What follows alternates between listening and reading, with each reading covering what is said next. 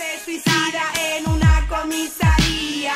Yo abortaría por si se hace policía. Nadie se suicida en una comisaría. Los cuerpos hablan, no flotan río arriba. Nadie se suicida en una comisaría. Yo abortaría por si se hace policía. Esto es mal viaje.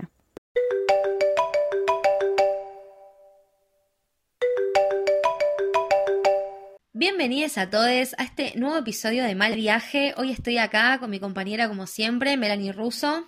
Hola chiques, ¿cómo les va? Y bueno, Julieta Ferraro quien habla. y bueno, nada, en el episodio de hoy, eh, ya un poquito en el episodio anterior, habíamos anticipado un poco de qué se iba a tratar con todo este tema del caso de Facundo Estudillo Castro y eh, todo lo que está pasando con la violencia institucional y policial en estos últimos tiempos de pandemia, que bueno, claramente no no, no dejaron de, de, suceder por más de que estamos todos encerrados y la verdad que nos parecía que era un tema muy importante para hablar en esta ocasión porque realmente estuvieron pasando muchísimas cosas, mucha gente no está enterada de todo esto o no entiende qué es lo que está sucediendo, así que bueno, la idea del episodio de hoy es dar un pantallazo de todo este tema.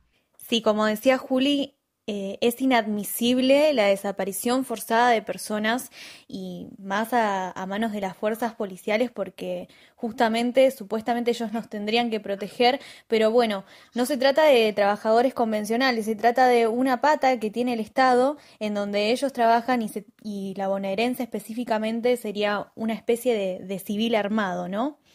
En este contexto, hace dos semanas recordemos que el 27 de agosto fue la sexta marcha contra el gatillo fácil, ya que venimos hablando del tema y que una de las consignas fue, bueno, eh, la desaparición de, de, Facundo, que, que, resulta que después, bueno, lo encontramos hace poco, que lo habían matado. Y en lo que va de la gestión de, de Sergio Berni, que vamos a hablar mucho de él hoy, eh, la bonaerense asesinó a 46 personas. Esto es un dato que no es oficial claramente, que por ahí lo, lo podemos conseguir en, en, organismos como el Correpi, pero bueno, 46 personas ya van asesinadas al frente de la gestión en el, en el Ministerio de Seguridad Provincial, ¿no? Exactamente. Eh, y nada, teniendo como excusa justamente esto de, del aislamiento social y preventivo eh, que está sucediendo en toda la Argentina y todo esto, la persecución eh, para justamente hacer cumplir este aislamiento se transformó justamente en la excusa perfecta para que las fuerzas federales y la policía de distintas provincias como que consigan una cuota extra de legitimidad y cuenten justamente con un amparo legal o judicial, si se quiere, para practicar eh, cierto hostigamiento, maltrato, detenciones arbitrarias, verdugueos, eh, ejecuciones extrajudiciales y hasta justamente eh, desapariciones forzadas. Todo esto, el aumento justamente de estas denuncias por el abuso y el maltrato policial durante esta cuarentena está pasando en todo el territorio nacional y corresponde a, todo tipo de las fuerzas eh, de seguridad. Eh, justamente el único relevamiento preciso de todos estos casos lo lleva el Ministerio de Seguridad, pero esto solamente incluye datos de las cuatro fuerzas federales, que son la Policía Federal, Gendarmería, Prefectura y la Policía Aeroportuaria. Después, todo el resto de lo que hacen el resto de las policías no se tienen datos oficiales. Desde la Secretaría de Derechos Humanos de la Nación confirman efectivamente que hay un aumento justamente de estas denuncias durante la cuarentena y la información se basa en el seguimiento de la Dirección Nacional de Políticas contra la Violencia Institucional en todo el país, elaborado a partir de denuncias que reciben al 0800 por mail y por WhatsApp. Además, como decía Mel, Correpi, desde el comienzo de la cuarentena, informa que hubo 23 muertes en lugares de detención, de las cuales 8 corresponden a comisarías y 15 a cárceles, y más de una docena de casos de gatillo fácil. O sea, realmente la situación es realmente preocupante y justamente ahora en pandemia, que tal vez es cuando no hay tanta gente circulando por la calle, es cuando hay muchos más casos de este estilo. Sí, Juli, eh, a ver, vamos a hacer un seguimiento del caso de Facundo, que por ahí, no sé, nosotros, bueno, nos enteramos de que fue encontrado y que le hicieron la autopsia y que el ADN coincide con el de Facundo, pero tal vez no vemos el, el detrás porque es toda una investigación, porque sigue siendo una causa abierta, ¿o no? Sí, justamente nada, el caso de Facundo es bastante polémico, hay muchas cosas a tener en cuenta. Yo hice una breve pero extensa investigación al respecto eh, porque realmente me interesaba contar eh, cómo fue que sucedieron todos los pasos de, la causa, ¿no? Como para que uno pueda llegar a entender por qué se enmarca dentro de la causa de desaparición forzada y que justamente la policía bonaerense es la principal eh, investigada como culpable de este caso. Para ponerlos un poquito en contexto, eh, la madrugada del 30 de abril de este año, Facundo Astudillo Castro salió a la ruta 3 en las afueras de Pedro Luro, que es a donde él vivía, para hacer dedo hasta Bahía Blanca, que es a donde vivía su exnovia. La idea era ir a verla, ¿sí? Eran las primeras semanas del aislamiento social preventivo obligatorio, por lo cuanto la circulación obviamente estaba limitada y no se podía salir a las calles, y tanto la policía provincial como las fuerzas federales eran casi la única presencia que había en las calles y rutas de todo el país, porque claramente tenían el objetivo de hacer cumplir la norma del aislamiento. Muchos recordamos cómo era la situación en marzo y en abril, cuando justamente no había un alma en la calle. Bueno, la búsqueda de Facundo recién comienza el 5 de junio, o sea, un mes y cinco días después de su desaparición. Ahora, claro, ¿por qué no se hizo antes esta denuncia de su búsqueda y todo? Primero, eh, tanto la familia de él eh, como su madre explican que él solía, tipo, frecuentar distintos lugares, que tal vez no mandaba mensajes o lo que sea, y tal vez no lo veían por un tiempo. Entonces, como que no les resultaba eh, algo como extraño, pero eh, aún así, después de tener varios días sin tener contacto con él, Cristina, su mamá, eh, va a hacer la denuncia. pero ¿qué pasa? Ella había ido dos veces a hacer la denuncia antes de todo esto. ¿Y qué le dijeron? mira, tu pibe tiene 22 años, así que ¿qué venís a joder acá? Eso fue lo que Cristina cuenta que le dijeron en la comisaría la primera vez que fue a hacer la denuncia. Y bueno, a partir de estas dos veces que le dijeron, no sé para qué venís acá o lo que sea, recién la tercera vez que va a la comisaría, le toman la denuncia y el expediente fue derivado como averiguación de paradero a la ayudantía fiscal de Médanos, donde quedó a cargo de eh, Ariel García Dimas. Eh, para que también, bueno, hay que aclarar que la mamá de Facundo tuvo bastantes críticas con esta persona, con Ariel, por su actuación básicamente en toda la causa. Bien, aunque todavía a todo esto, la familia no había planteado la sospecha de una desaparición forzada y que la policía iba a ser eh, investigada ni nada. Por este momento solamente era averiguación de paradero. Pero aún así, el fiscal provincial, Ariel García, sabía que los últimos que lo habían visto con vida fueron policías de la bonaerense. Entonces, acá es de extrañar. ¿Por qué? Porque este mismo fiscal, Ariel García Dimas, fue el que encargó a la policía bonaerense la búsqueda de Facundo. Ahí ya hay algo raro, ¿ok?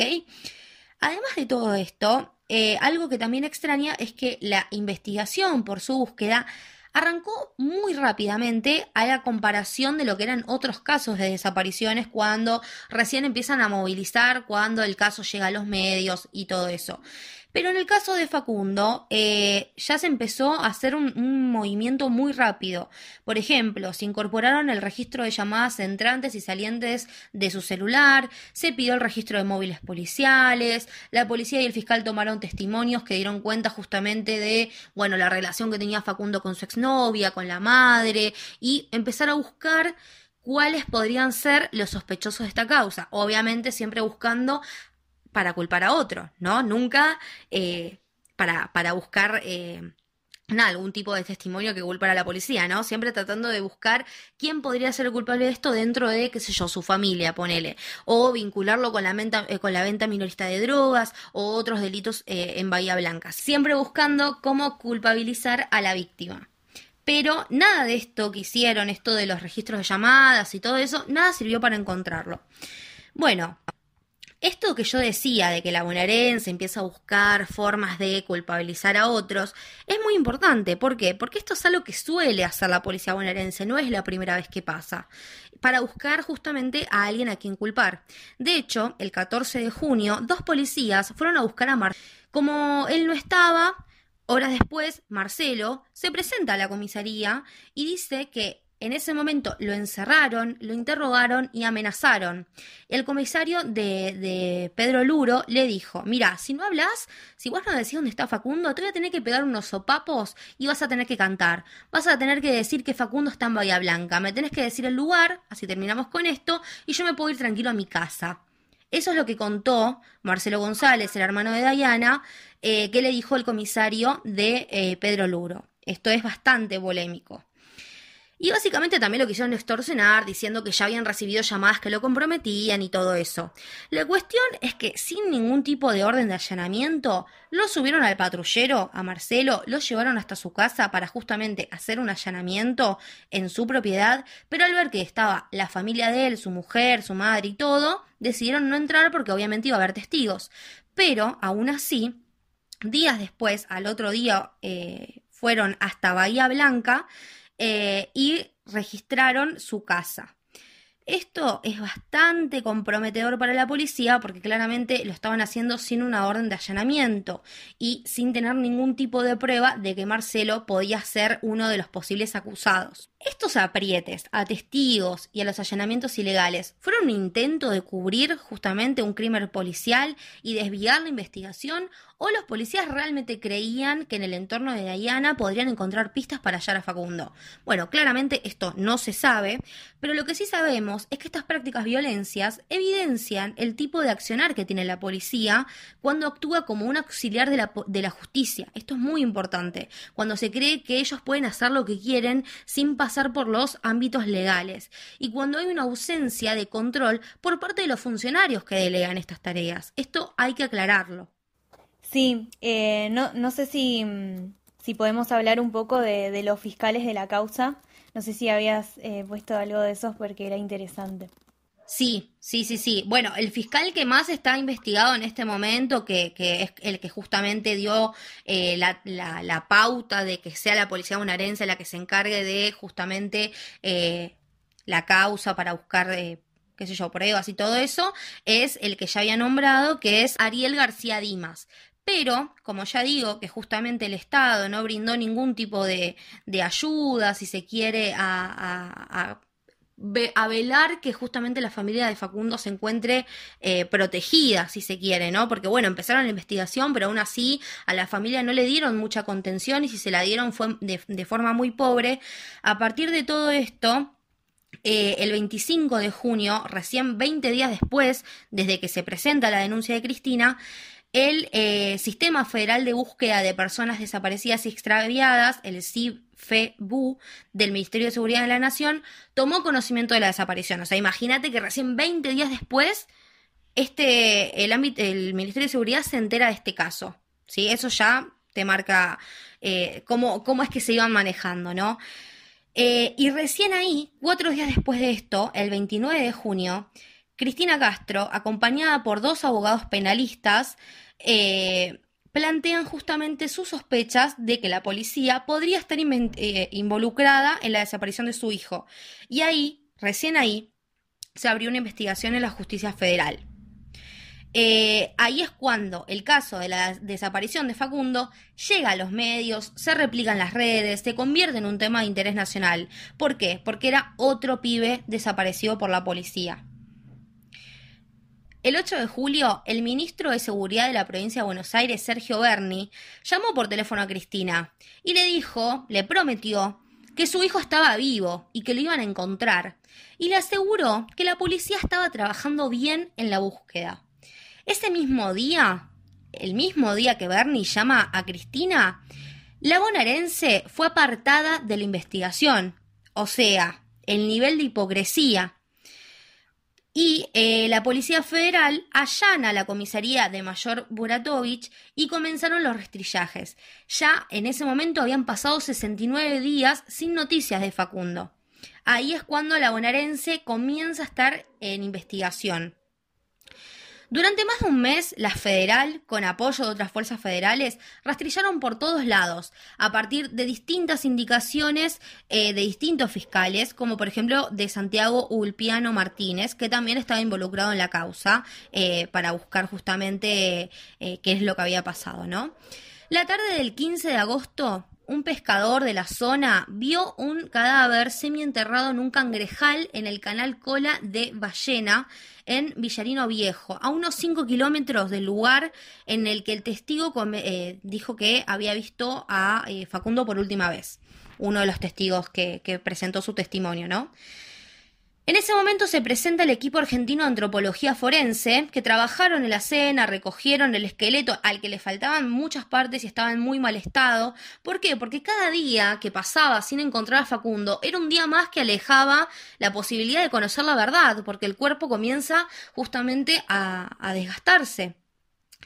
Y en este caso, como el, de muchos otros, es una muestra de la incapacidad o la desidia del Estado para pensar y diseñar estrategias de búsqueda efectiva de personas desaparecidas. Porque claramente si esto hubiera estado bien pensado, la búsqueda de Facundo podría haber sido mucho más efectiva, se podría haber encontrado el cuerpo antes, podrían haber eh, buscado pruebas realmente que involucraran a quienes fueron los verdaderos responsables. Se deben pensar estrategias de búsqueda que involucren desde el comienzo de la investigación, por ejemplo, antropólogos forenses o arqueólogos que pueden delimitar justamente en qué espacios van a buscar. También falló justamente el Estado con esto que yo decía de no brindar un acompañamiento a la familia, porque si bien recibieron, aunque de manera tardía, el apoyo de la Dirección General de Acompañamiento, Orientación y Protección de las Víctimas del Ministerio Público Fiscal, en diferentes entrevistas Cristina Castro dijo que hubo mucha falta de atención y de respuestas por parte de estos dos fiscales que investigaron el caso.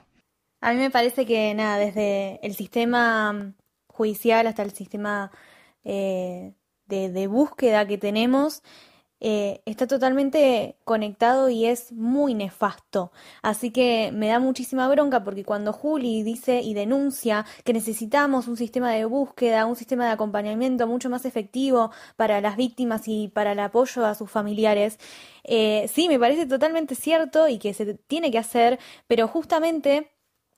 Eh, a ver, son todos privilegios y beneficios que tiene desde la policía asesinar a una persona y quedar totalmente impune por un montón de meses o hasta que el cadáver se desintegre en una banda y no puedan determinar cómo lo mataron, quién.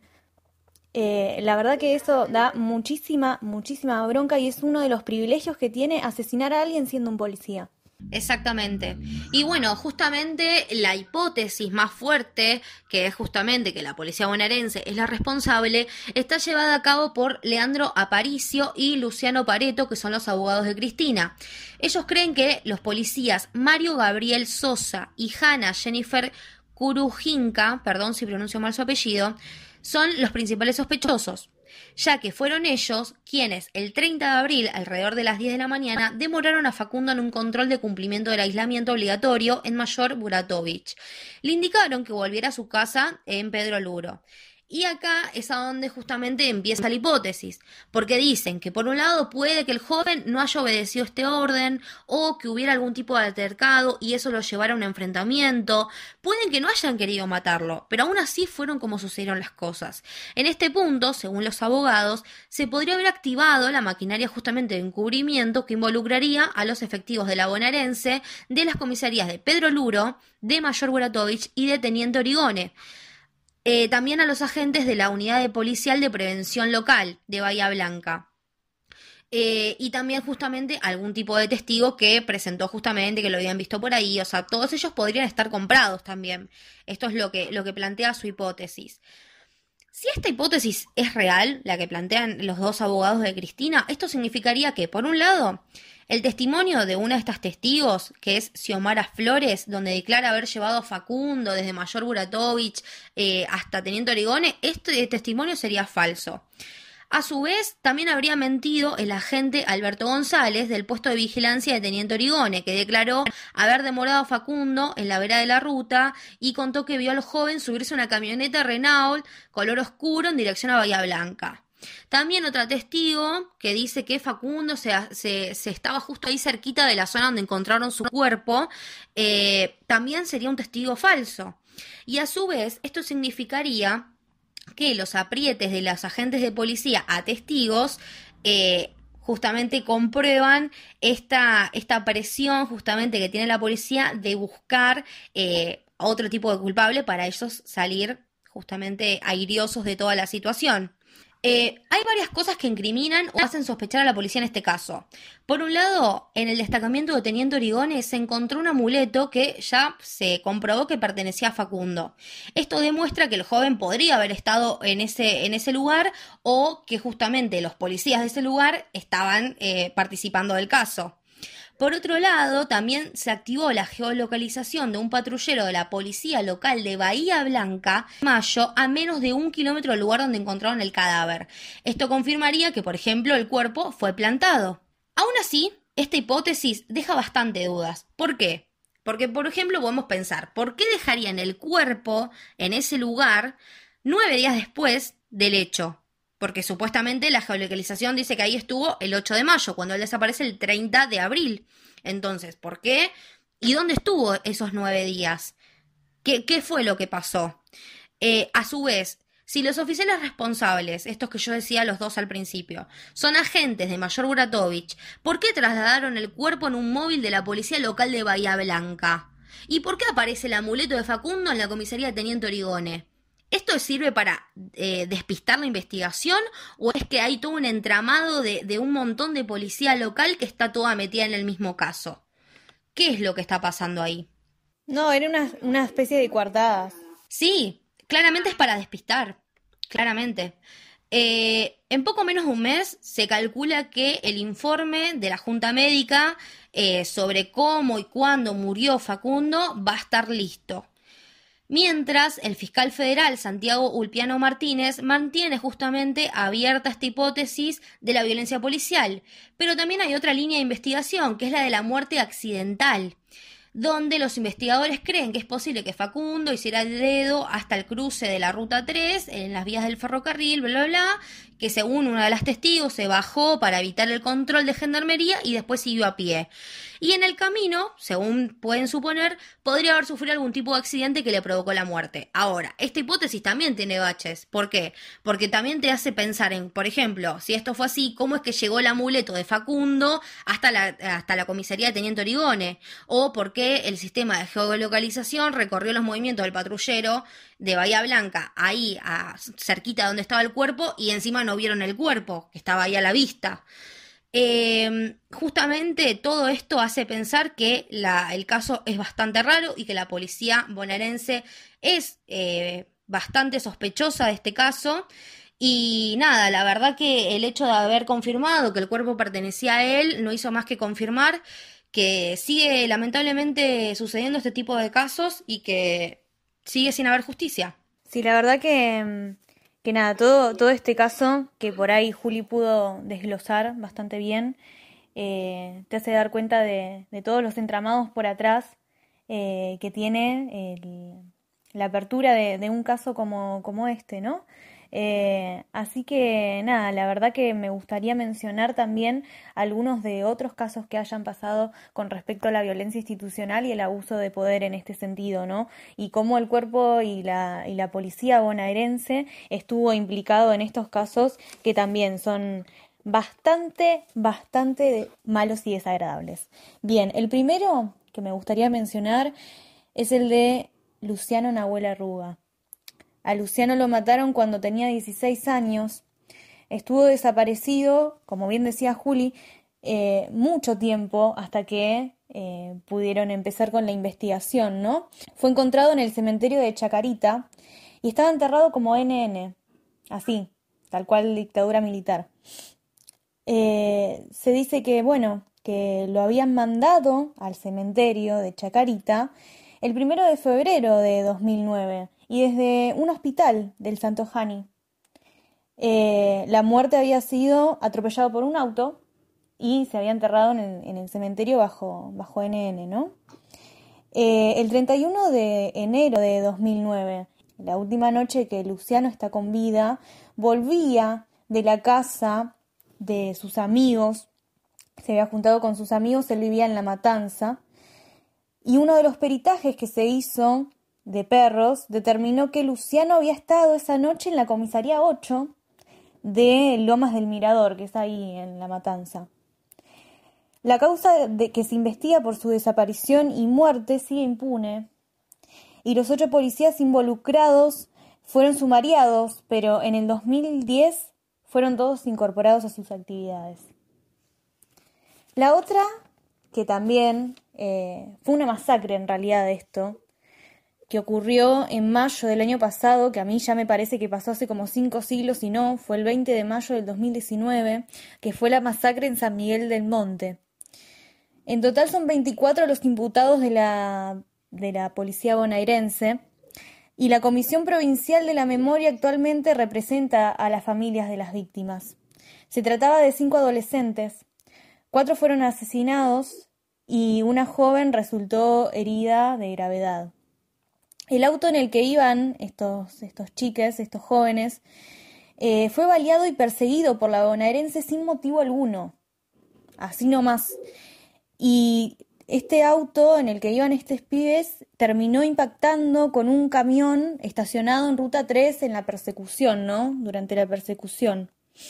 Las víctimas fatales fueron Danilo Sansone y Camila López, ambos de 13 años, Gonzalo Domínguez de 14, Aníbal Suárez de 22 y la única sobreviviente fue Rocío Cualiarello, que, eh, que tiene 13 años también, fue la única sobreviviente. Al otro día, a la mañana del siniestro, Julio Micucci, que es el jefe de policía de San Miguel del Monte, dijo que se había tratado de un accidente y que ellos estaban totalmente desconcertados con lo que había pasado. Claramente esta versión se vio refutada por el centro de monitoreo de la municipalidad local, que ahí claramente se pudo ver que nada que ver, que no había sido un accidente y que fue una persecución con balas a chicos de 13 y 14 años. O sea, las víctimas fatales fueron cuatro. Y estos pibes, no sé, la, verdad que, que, te deja consternado porque es como, ¿cómo, ¿cómo puede pasar? Además, que el jefe de policía salga diciendo que fue un accidente, que nada que ver. Esto todo el tiempo como que termina confirmando que el ser policía no es ser cualquier trabajador, es tener un privilegio, es ser una persona, una, una, un civil con armas y que desde tu lugar en lugar de proteger a la, a la, población, lo único que haces es abusar de tu poder y poder matar a, quien sea cuando sea, básicamente. Eh, sí, tal cual como cuenta Mel, esto demuestra justamente la cantidad de casos de violencia policial, de persecución ilegal eh, que hace la policía. Por ejemplo, con esto que nosotras contábamos, de todos los casos que hubo de, todo esto durante la, la, cuarentena, puedo nombrar varios casos eh, como los que contaba Mel. Por ejemplo, el de caso de Luciano González, que salió a pasear a su perro en las calles de Bahía Blanca. Dos policías lo pararon y le dijeron que no podía estar ahí. Y a partir de todo esto empezaron a pegarle, le pegaron piñas en la cara, lo tiraron en el piso, lo pusieron una rodilla en el oído para inmovilizarlo, lo cargaron un patrullero y lo llevaron a la comisaría donde lo dejaron en un patio tirado perdiendo sangre. O también eh, el caso que sucedió el primero de junio en San Nicolás, donde Ezequiel y Ulises, de 30 y 25 años, fueron a la casa de un amigo en moto. En el camino vieron un control policial y siguieron de largo. Eh, a partir de ahí un patrullero los empieza a seguir. A las pocas cuadras, otro móvil, con las luces apagadas, le cerró el paso y los chocó. Ambos amigos murieron ese día. Además también, por ejemplo, otro caso donde el 25 de julio un grupo de policías detuvieron a un joven de 17 años en Tolosa, en La Plata, y lo llevaron a la comisaría donde lo amenazaron y lo torturaron con una picana eléctrica. O por ejemplo, el caso eh, que sucedió el 10 de julio en González Catán, el partido de La Matanza, donde Lucas Verón salió en moto con un amigo a comprar cigarrillos. Ese día festejaban su cumpleaños número 18. Un patrullero los siguió y los chocó de atrás. Los amigos asustaron y obviamente salieron corriendo. El policía bajó del móvil y les disparó. Lucas murió unos minutos después en el hospital. El amigo terminó en un calabozo y los policías lo amenazaron para que dijera que había intentado robarle a una mujer y que justamente un civil les había disparado. Casos así hay millones, tengo anotados mínimo 15 más. Me llevaría todo el episodio eh, contar y narrar los hechos de tortura, de persecución ilegal, de deshumanización que tiene la policía con estos pibes, la mayoría pobres, la mayoría menores de edad.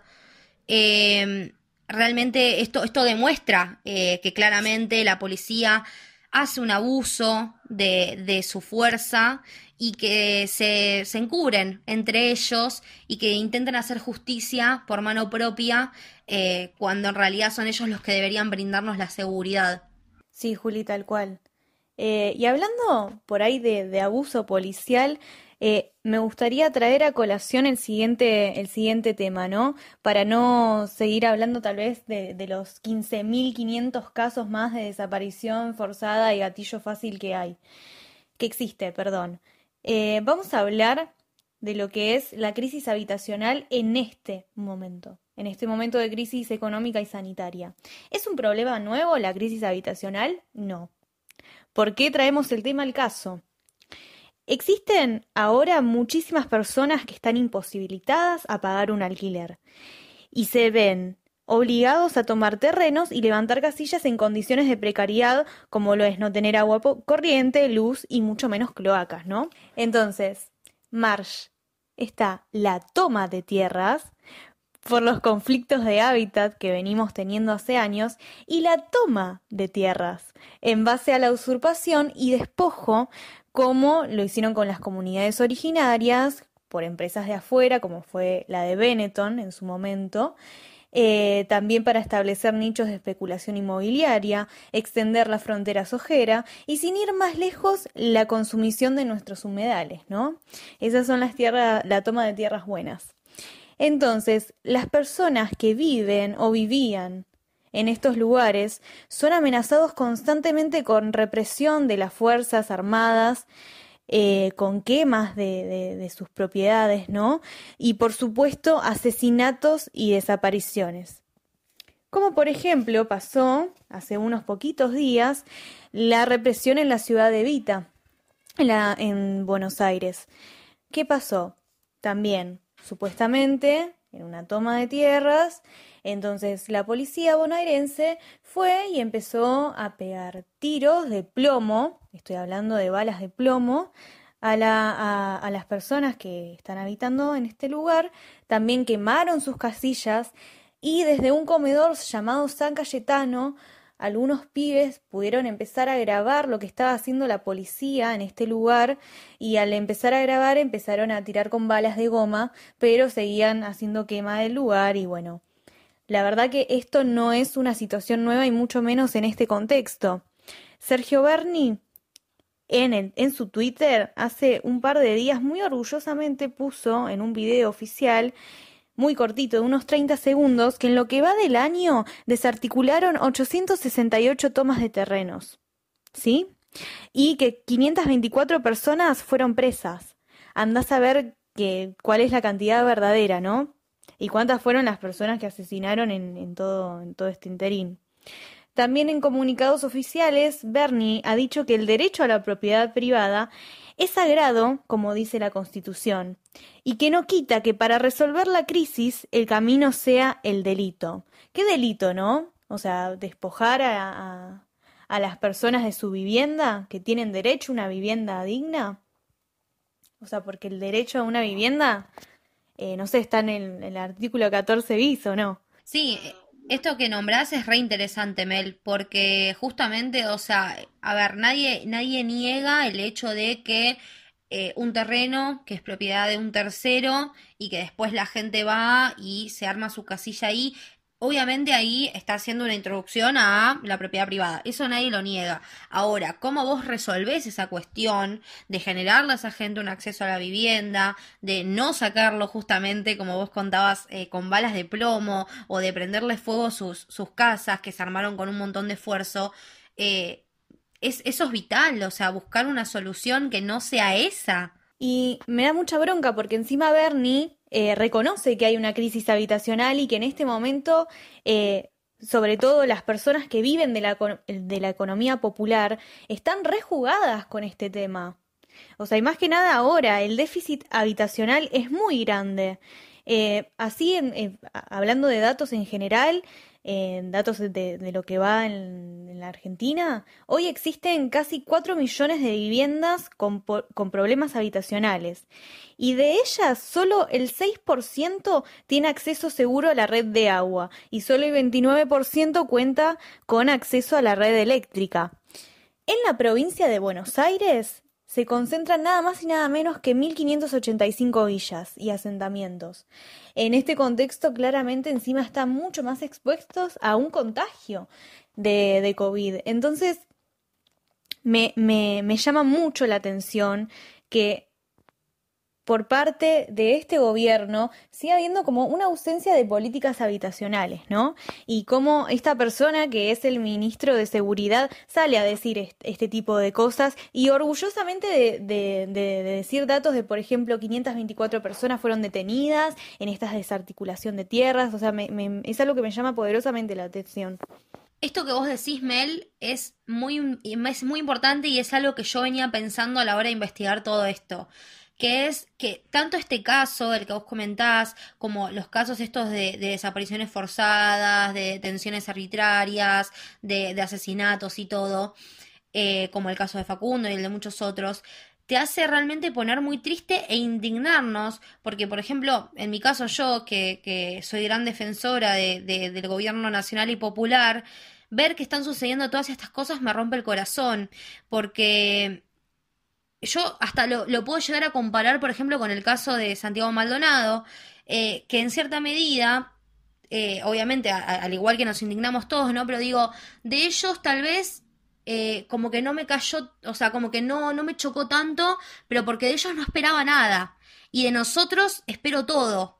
Y es como al ver que, que está pasando todo esto, me, me, me rompe el corazón, porque realmente te das cuenta que, que más allá de que el gobierno cambie, la policía sigue siendo la misma y, las formas de actuar siguen siendo las mismas. Si hay algo que nunca nos cerró de la policía, que es que cómo, cómo el pueblo pone, puede ponerse contra el propio pueblo. Eso siempre me llamó la atención de la policía, es como que no lo puedo creer, o sea, eh, defendés a quién, a un gobierno, a un Estado, a, depende de quién te dé la orden desde el Ministerio de Seguridad. Y es el pueblo poniéndose en contra del propio pueblo, y esto es algo que excede al tipo de gobierno de turno, ¿no? Es que siempre esta institución acá y en otros lugares del mundo es algo como muy muy problemático, ¿no? Porque yo pienso en un policía y en lugar de, proteger, es como que, no sé, en la piel de, una persona que vive en un barrio marginal, un policía para mí es un problema. O sea, yo no veo a alguien que, que me proteja. Yo veo a alguien, un, problema, alguien que, que, viene y que va a causar bardo. Eh, y después, tipo, en una, una, en otra posición, lo mismo. O sea, vas a una marcha y la policía es quien te reprime. ¿Me entendés? O sea, cuando vas a reclamar estos derechos, la policía es quien te termina reprimiendo y no forma parte del mismo colectivo en donde estás vos y por eso no, no, no puedo, no puedo empatizar con el reclamo que vienen a hacer ellos, ¿no? Con el tema del aumento del sueldo y demás. Bueno, justamente con esto que vos comentas, Mel, con estos reclamos que ellos empiezan a hacer, eh, voy a contar un poquito el panorama de esta semana, que la verdad fue una semana muy caldeada, muy movida justamente con este tema. Todo comienza el 4 de septiembre cuando el gobierno anuncia el programa de fortalecimiento de seguridad para el área metropolitana de Buenos Aires, para el AMBA que eh, implicaría una inversión de casi 38 mil millones por parte del Estado Nacional. En este plan incluyen, por ejemplo, la compra de 2.400 móviles, cámaras de seguridad y equipo tecnológico. Eh, también sumarían alrededor de 4.000 nuevos efectivos de la provincia, el cual sería un aumento del 100% de la cantidad de policías. También, por ejemplo, eh, anunciaron la capacitación de más de 10.000 eh, nuevos policías en los próximos 18 meses, la creación de 12 nuevas unidades carcelarias, que esto es muy importante porque justamente también está en disputa esto de que las cárceles están completamente llenas y hacinadas. Eh, después también, por ejemplo, eh, se anunció, que esto también es una de las cosas más interesantes, es que todos los fondos de eh, justamente de estas cárceles y de las comisarías se iban a dar directamente a los municipios justamente de cada localidad y que ellos iban a ser los encargados de distribuirla.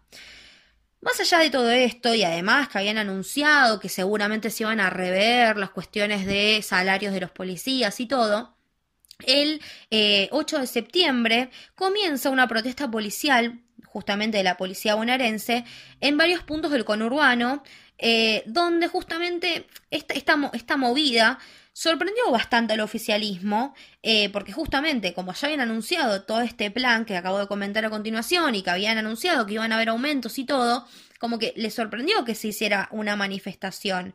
Eh, más obviamente teniendo eh, en cuenta que es un hecho inédito justamente por armar una protesta en plena pandemia por parte de una institución que no tiene derecho a huelga. Esto eh, que acabo de decir, el hecho de que no tienen derecho a huelga es muy importante. Hay que aclarar que la ministra de Seguridad de la Nación, Sabina Frederick, cuando salió justamente a hablar de este caso, expresó que no tienen derecho a la sindicalización justamente porque no está incluido en la Constitución. O sea, si ellos se quieren hacer sindicato, hay que cambiar la Constitución. Entonces, eh, justamente ella, Sabina, subraya que los policías que realizaron eh, justamente este tipo de protestas en las últimas horas están por fuera de un régimen disciplinario, son injustificables porque generan un estado de alarma en la población, señaló.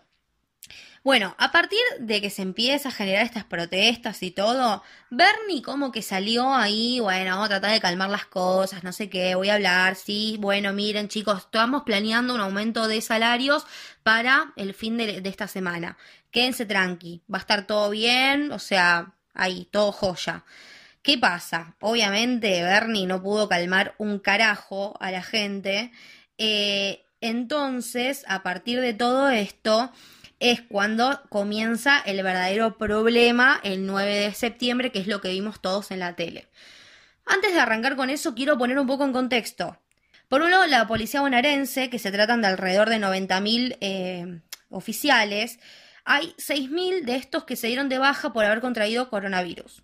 Por otro lado, el salario de estos policías está bastante por debajo de la inflación, pero esto es algo que no viene de ahora, sino que viene desde el gobierno de María Eugenia Vidal, cuando el eh, justamente salario de estos policías de la provincia quedó 30 puntos por debajo de la inflación que se había acumulado entre 2015 y 2019. Pero bueno, a ellos no le hicieron un paro, está todo bien. El paro lo hacen ahora. Eh, desde diciembre de 2019, un policía bonaerense gana alrededor de 35 mil pesos de bolsillo más 1.100 pesos para los uniformes. Y más o menos un comisario dicen que cobra alrededor de 60 mil pesos. Bueno, todo esto obviamente sin contar la plata que se hacen con las coimas a las putas y la venta de la merca. Pero bueno, eso lo dejamos de lado porque no está en el recibo de sueldo. Olvídate, eso, eso, eh, pero eso es la, la mayor parte del sueldo. No sé qué estás diciendo, Juli. Eso es muy importante. Eso no aparece en el recibo de sueldo, así que en los datos oficiales lamentablemente no sabemos cuánto, cuánto es que se hacen por detrás. Este, bueno, más allá de todo esto, eh, para poner un poquito en contexto cuál es la situación eh, salarial de la policía, que bueno, a ver, hay que aclarar, el reclamo que estaban haciendo es legítimo, está bien, a ver, estaban cobrando una miseria, se estaban enfermando. Para mí, o sea, por más que la policía me caiga mal y todo, son trabajadores esenciales, deberían estar cobrando más plata. Eso, a ver, el reclamo que hacían era legítimo. Ahora, la forma era la que no estaba la correcta. ¿Y por qué digo esto? Porque el 9 eh, de septiembre, un día después de que justamente Bernie intenta calmar las cosas y no sé qué, la policía dice, mira, vamos a hacer más lío, vamos a romper todo y se fueron hasta, eh, por un lado, la jefatura departamental de La Matanza, que, bueno, es un predio que está conocido como Puente 12, y también fueron, curiosamente, a la Quinta de Olivos, donde fueron todos con patrulleros y justamente uniformados y con armas. Eh, para justamente elevar esta petición de aumento salarial. Cualquiera, ¿no? Ir a amenazar al presidente, no sé, yo no, ningún trabajador hace eso, pero bueno, ponele. Claramente esto era un hecho, eh, una situación de sedición. ¿Por qué? Porque la policía, como decíamos antes, es un cuerpo de civiles armados que están preparados para proteger a los civiles desarmados. Y pedir un aumento salarial legítimo, obvio, deja de ser esto cuando utilizan estas herramientas para extorsionar al Estado. O sea, es un peligro que la manifestación sea armada y de uniforme. Es inaceptable que eh, se haga un reclamo a un gobierno democrático en, en, ese, en esa situación con portación de armas, o sea, es completamente irracional. Eh, estas protestas fueron avaladas por el jefe de la policía bonaerense, Daniel Fino García, que fue el ex número dos de las fuerzas durante la gestión de María Eugenia Vidal, eh, y fue esta persona, Daniel Fino García, quien se acercó a los manifestantes y les dijo, muchachos, tranquilos, hagamos protesta, que total acá no nos hace nadie problema, tipo no nos van a armar, no nos van a armar sumario, está todo joya y nada, vamos a pedir derecho a la sindicalización, vamos a romper todo. Perfecto, buenísimo. Esta situación es realmente preocupante si tenemos en cuenta todos los hechos que acabamos de nombrar antes, que ponen justamente a Bernie en la mira de decir qué carajo estás haciendo, ¿no? Eh, y por qué no lo están echando. Digo, cualquier persona racional sacaría a ese infrahumano del gobierno. Ahora, es muy interesante el personaje de Bernie, porque Bernie está bastante contento con la idea de presentarse a conducir el PJ, sin entender todavía cómo, ¿no? Porque bueno, no entendemos, pero aún así es bastante de extrañar que Cristina, justamente, Cristina Fernández de Kirchner, sea justamente la que lo agarra de la manito y le dice tranquilo que va a estar todo bien. O sea, a Bernie no lo están echando hasta el momento porque Cristina todavía lo está bancando. Sí, o sea, yo no entiendo nada hay que entender que el gobierno está bastante dividido en estos momentos. Por un lado tenemos el lado del presidente Alberto Fernández, de Kisilov, de Cafiero y de la mayoría de los ministros que claramente a Bernie no lo quieren ver ni en figurita. Y por otro lado tenemos a Cristina que bueno, todavía no le, no le baja la mano. Eh, claramente la situación es bastante inestable en este sentido y hay que ver qué es lo que va a pasar, si él va a seguir estando en ese rol o qué es lo que va a suceder. Eh, pero claramente la mayoría del gobierno está en contra de Bernie y eso es algo que, bueno, hay que rescatar. A todo esto, el jueves, Kisilov eh, hizo un anuncio histórico. El gobernador bonaerense anunció una serie de medidas justamente para beneficiar a los policías eh, de la bonaerense. Además de tener que aplicar un aumento salarial, también van a contar con un montón de otros eh, beneficios, si se quiere, como por ejemplo eh, el contar con dos hospitales especializados para ellos, o sea, de uso propio, también asistencia psicológica, triplicarán el dinero eh, destinado a la vestimenta, por ejemplo, para el uso de chalecos, borcegos y todo eso. Y Kisilov enmarcó que justamente este aumento anunciado iba a estar contemplado dentro de este plan integral de seguridad, que ahora no solamente va a ser para el AMBA, sino para toda la provincia de Buenos Aires. Y que justamente este plan sí va a estar, es, como financiando gracias al DNU que hizo eh, Alberto Fernández de sacarle un punto de coparticipación a Cava, que es también otro tema bastante extenso que hoy no vamos a puntualizar. Bien, en este anuncio que hizo Kisilov se... Eh, nada, se hicieron varios eh, puntos importantes, como por ejemplo que los policías empezarán a cobrar 44 mil pesos de mínima y que este aumento, o sea que es casi un tercio de su salario, le aumentó, eh, se van a aplicar a toda la estructura policial, o sea, tanto a los más bajos como a los más alto rango. También esto se iba a aplicar a la gente del servicio penitenciario bonaerense, esto es muy importante. Bueno, también triplica el monto para la compra de equipamiento, que como dijimos antes, antes eran 1.100 pesos y ahora van a ser 5.000. Después también, algo muy importante es que las horas extra durante el macrismo estuvieron congeladas a 40 pesos la hora. O sea, durante cuatro años cobraron 40 pesos la hora extra. Y ahora esto va a ser 120 pesos. Además, bueno, eh, hay que tener en cuenta de que a pesar de que están anunciando todo esto, eh, claramente no se lo van a dar de arriba, sino que también van a pedir justamente y van a alzar la vara para que toda la policía bonaerense esté igual de preparada que la policía federal. O sea, para ingresar a la policía bonaerense ahora van a tener que cumplir los mismos requisitos. Es por eso que adelantaron que iban a abrir una, un centro de capacitación, que es el, el, que antes era el Instituto eh, Bucetich, ahora va a ser una universidad donde ahí se van a poder formar. Y. Eh, nada, justamente remarcó que todo esto lo están haciendo para mejorar las fuerzas federales, eh, perdón, las, fuerzas, las fuerzas policiales y eh, remarcó que dentro de la ley todo y fuera la ley nada, haciendo justamente referencia a que no iba a estar tolerando que eh, hagan lo que se les canta al orto, básicamente. Obviamente, a mí me llama muchísimo la atención que durante el macrismo a ellos justamente se les haya recortado el sueldo, eh, cobraban 40 pesos la, la, hora extra y justamente en este momento vienen a hacer, vienen a, extorsionar básicamente a la Quinta de Olivos, nada que ver al presidente que no tiene mucho sentido esto, fue como una cuestión más de, de caretaje, de, de, de, decir yo tengo todo el, yo tengo todo el poder y si quiero hago lo que quiero. Entonces, nada, me parece que está muy bien ratificar esto que dice Axel de dentro de la ley todo, fuera de la ley nada, ¿no? Eh, y nada, bueno, esto, esto es muy interesante porque, como bien dice Juli, no vamos a tocar el tema ahora, pero eh, se le quita eh, 31 millones de pesos a la ciudad para la policía bonaerense. Así que bueno, es un datito para analizar. Sí, eh, algo, algo que yo quería remarcar, ¿no? Como un poco de, de, para cerrar este tema, es que es bastante hipócrita toda esta situación, ¿no? Porque digo, ellos están ahí, eh, nada, queriendo protestar y esta misma policía que está ahí protestando y haciendo todo esto es la misma policía que cuando los docentes organizaban eh, paros adentro de las provincias, ellos posteaban, posteaban, por ejemplo, fotos sosteniendo un cartel que decía, Vidal, mandanos a las maestras que te las devolvemos con vocación de servicio.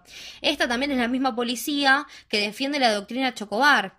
También es la misma policía que asesinaron a todos estos pibes que contamos antes y que hacen la, la, la violencia policial. También son los mismos que reprimieron a los jubilados. Son los mismos que el 25 de marzo reprimieron al personal de salud que estaba pidiendo un aumento salarial. Es decir, no son trabajadores comunes. Y justamente... Eh, no sé, es como tienen la tranquilidad de protestar por aumentos de sueldo sabiendo que no va a venir la policía a sacarlos a garrotazos, no sé, es terrible. Claro, ¿quién los va a venir a reprimir? Ja. Me río de Janeiro, bola.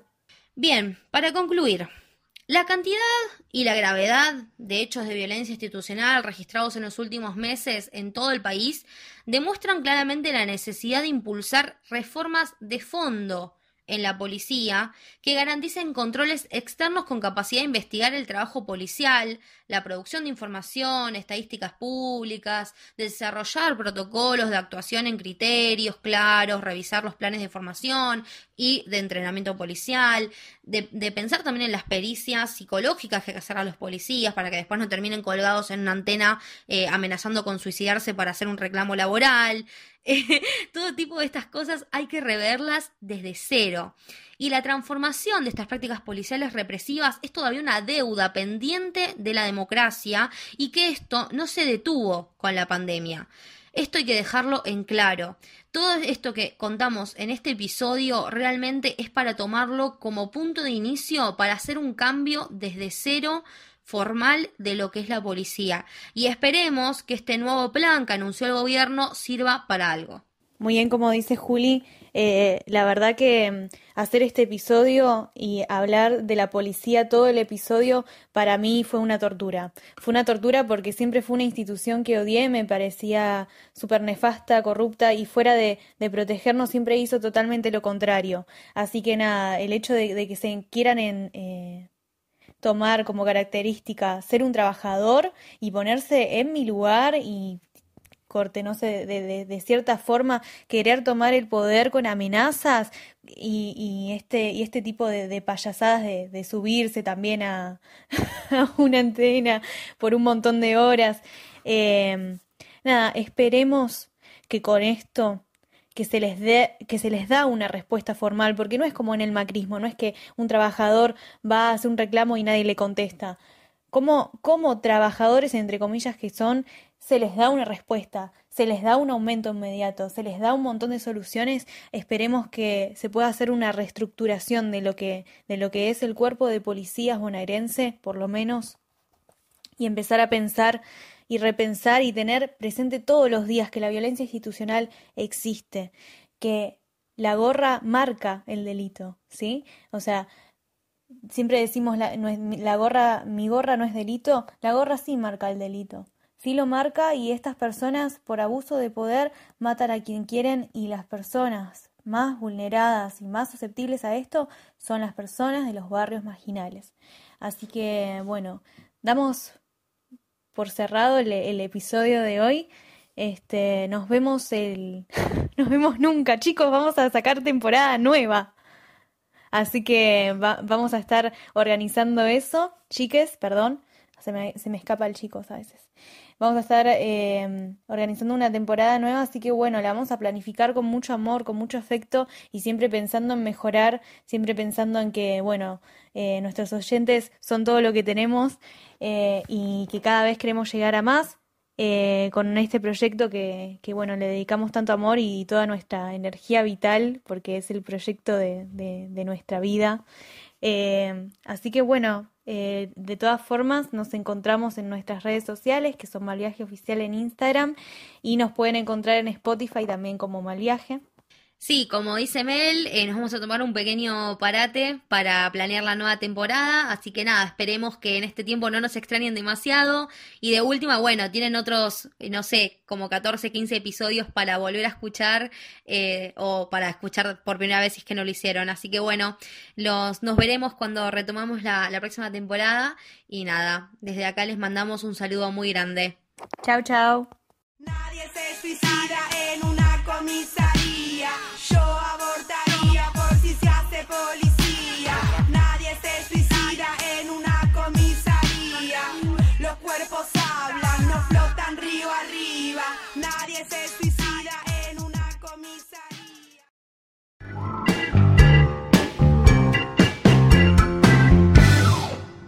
Mal viaje, fuerza disruptiva.